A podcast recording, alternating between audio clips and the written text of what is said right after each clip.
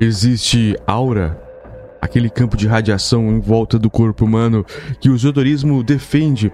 Para a ciência, isso existe, mas é um outro nome: campo de oxidação. Em alguns pontos, a ciência e o esoterismo, eles se convergem porque existe uma semelhança entre as teorias. É claro que são coisas bem diferentes, mas no, na, na prática, o campo de oxidação que nós vamos explicar agora como funciona que seu corpo. Sim, ele tem radiação de algumas coisas que são muito parecidas com a famosa teoria da aura, que o nosso corpo, nossa nossa alma, eles expandem alguns alguns fluidos, algumas algumas forças. E isso realmente acontece. Uma prova rápida, você já encostou em alguma coisa e saiu faísca. Esses tipos de situações, elas existem. E como que isso acontece?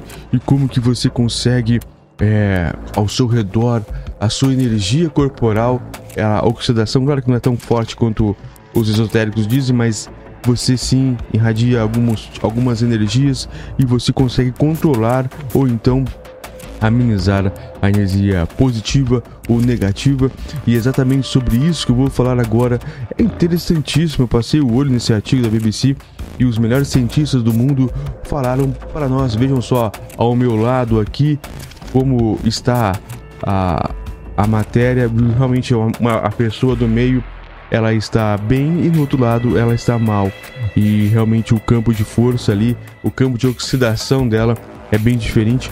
E é exatamente sobre isso que nós vamos falar sobre agora, nesse tema da Alicia Hernandes, que é da BBC News Mundo, 21 de setembro de 2022, o curioso campo de oxidação que rodeia nossos corpos e ajuda a limpar o ambiente. Isso é científico. Eu, por mais que tenha um, um teor esotérico, isso é científico e eu vou mostrar para vocês como isso acontece e por que que acontece e que vocês podem simplesmente usar no dia a dia o curioso campo de oxidação que rodeia o corpus e ajuda a limpar nosso ambiente. Alicia Hernandes. E as pessoas emitem componentes químicos ao respirar ou transpirar, por exemplo, era algo que você já sabia. Eu espero sim.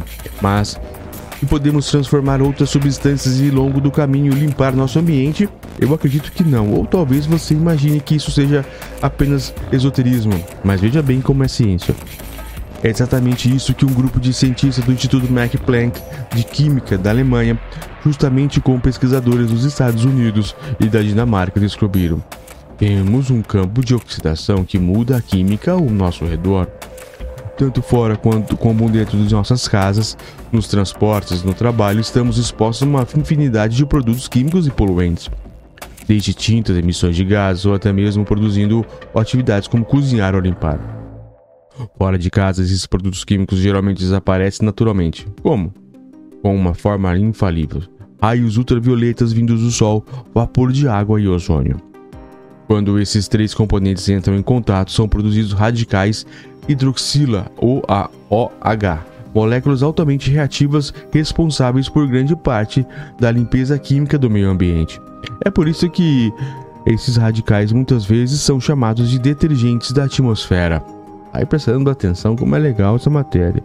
Mas dentro de casa é mais, é mais complicado que haja uma alta concentração de radicais OH, nesse caso o ozônio que vem de fora, que façam que os componentes químicos do ar se, se oxidem. Ou, assim, acreditam até agora. Um estilo inédito.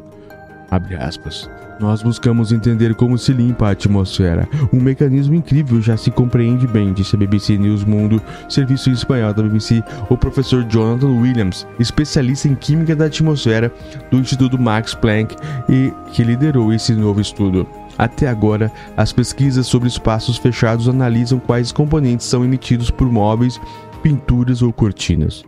Até percebem que a única coisa em comum em todos os espaços habitáveis é o ser humano. Então pensamos em ver como a presença dos humanos afeta a atmosfera no interior da residência. Todo esse conhecimento, métricas e aparatos tradicionalmente usados nesses estudos da atmosfera ao ar livre foram aplicados em ambientes fechados.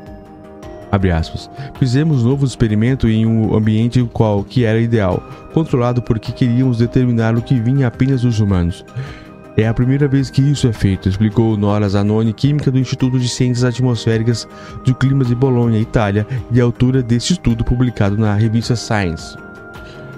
Para fazer isso, eles usaram uma sala feita inteiramente de aço inoxidável, uma câmara de controle climático, onde não havia nada além das duas mulheres e dos dois homens que participaram do experimento.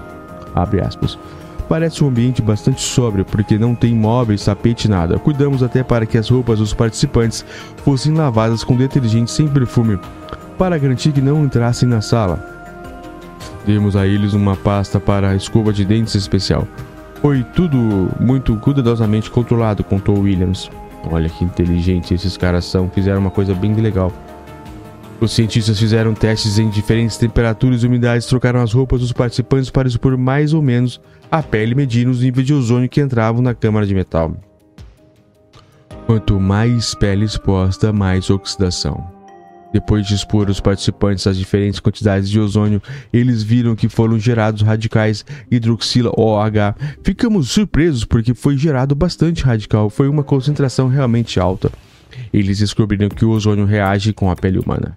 Existe uma, um óleo que nossa pele produz naturalmente e é isso que mantém flexível, e o ozônio reage com os seus principais componentes, disse William. Nesse momento, ocorre uma reação em cadeia. O ozônio reage com o óleo da pele, produzindo outras moléculas na forma gasosa que são emitidas no ar, e essas, por sua vez, reagem novamente com o ozônio, o qual radicais OH são produzidos. E quanto mais pele expostas, mais radicais OH os detergentes da atmosfera são gerados. Uma aura ao nosso redor. Para entender melhor e ver como esse campo de radicais OH fica ao nosso redor, e ao longo do tempo, eles criaram uma molécula cinético-química na Universidade da Califórnia, com outra dinâmica de fluidos feito pela Universidade Estadual da Pensilvânia, nos Estados Unidos. Com ambos os modelos, eles viram com o campo de oxidação gerado pelas pessoas varia de acordo com diferentes condições de ventilação e ozônio. A partir dos resultados, ficou claro que os radicais OH estavam presentes abundantemente, formando fortes gra é, gradientes espaciais, diz o estudo.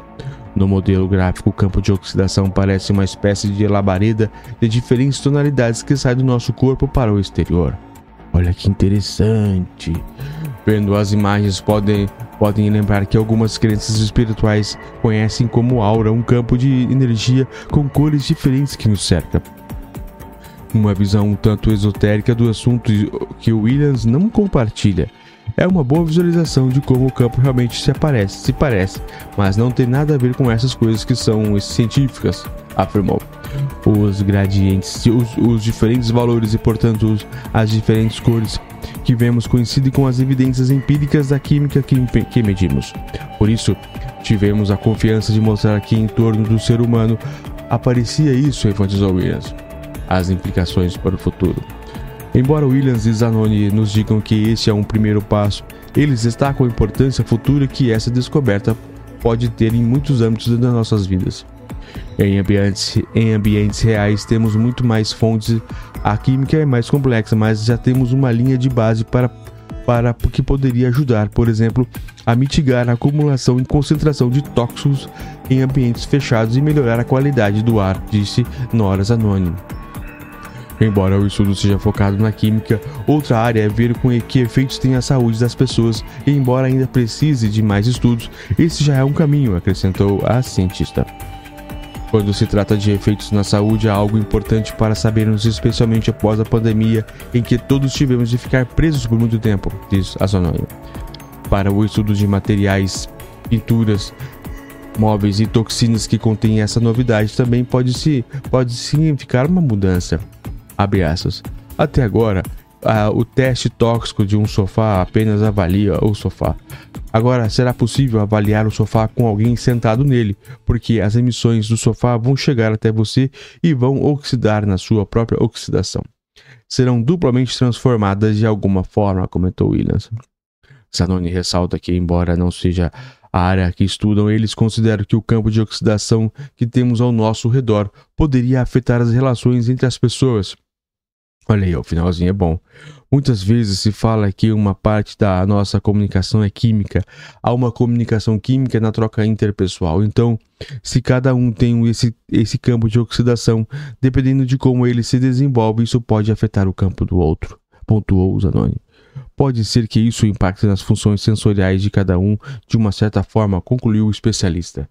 Olha que, que matéria maravilhosa essa da, da BBC. Eu gostei bastante de, de ler e entender o campo de oxidação e cuidá-lo do meu.